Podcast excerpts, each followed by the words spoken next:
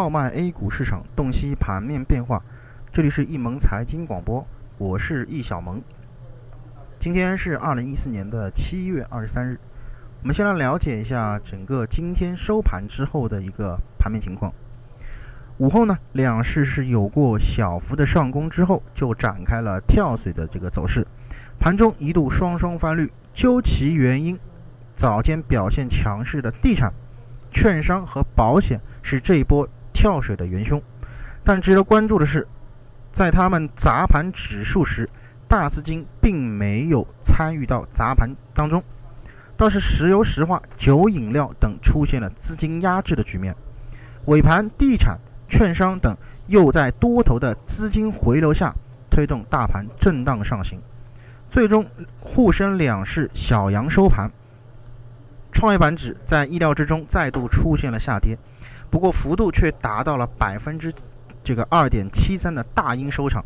指数呢，啊，其指数呢也是再度下探到了所有均线下方。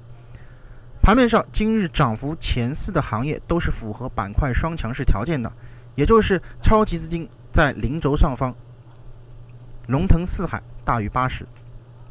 那么这些行业包括铁路运输、水泥、保险。和高速公路，另外煤炭和有色金属表现也相对强势，不过呢涨幅相对偏小。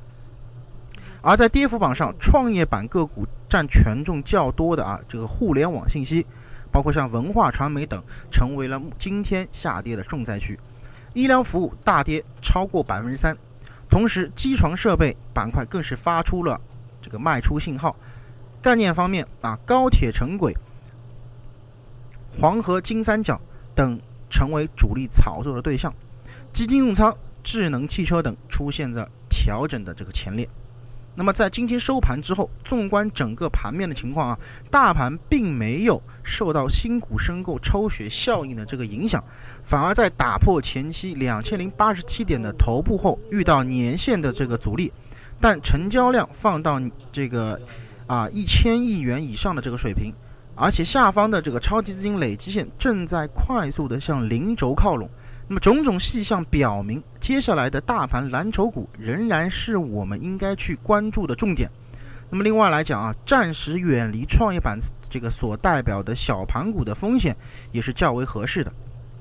那么在这里呢，也是建议大家可以关注这个低估值的且业绩公布持续增长的蓝筹股品种。或者呢，是一些受到政策导向刺激的，像核电、新能源汽车以及央企改革等一些这样的一个呃品种，去可以适当的进行参与。那么以上呢就是今天啊我们盘后的一个点评情况。更多的节目，请持续关注我们的易盟财经广播。感谢大家的收听，我们下次节目再见。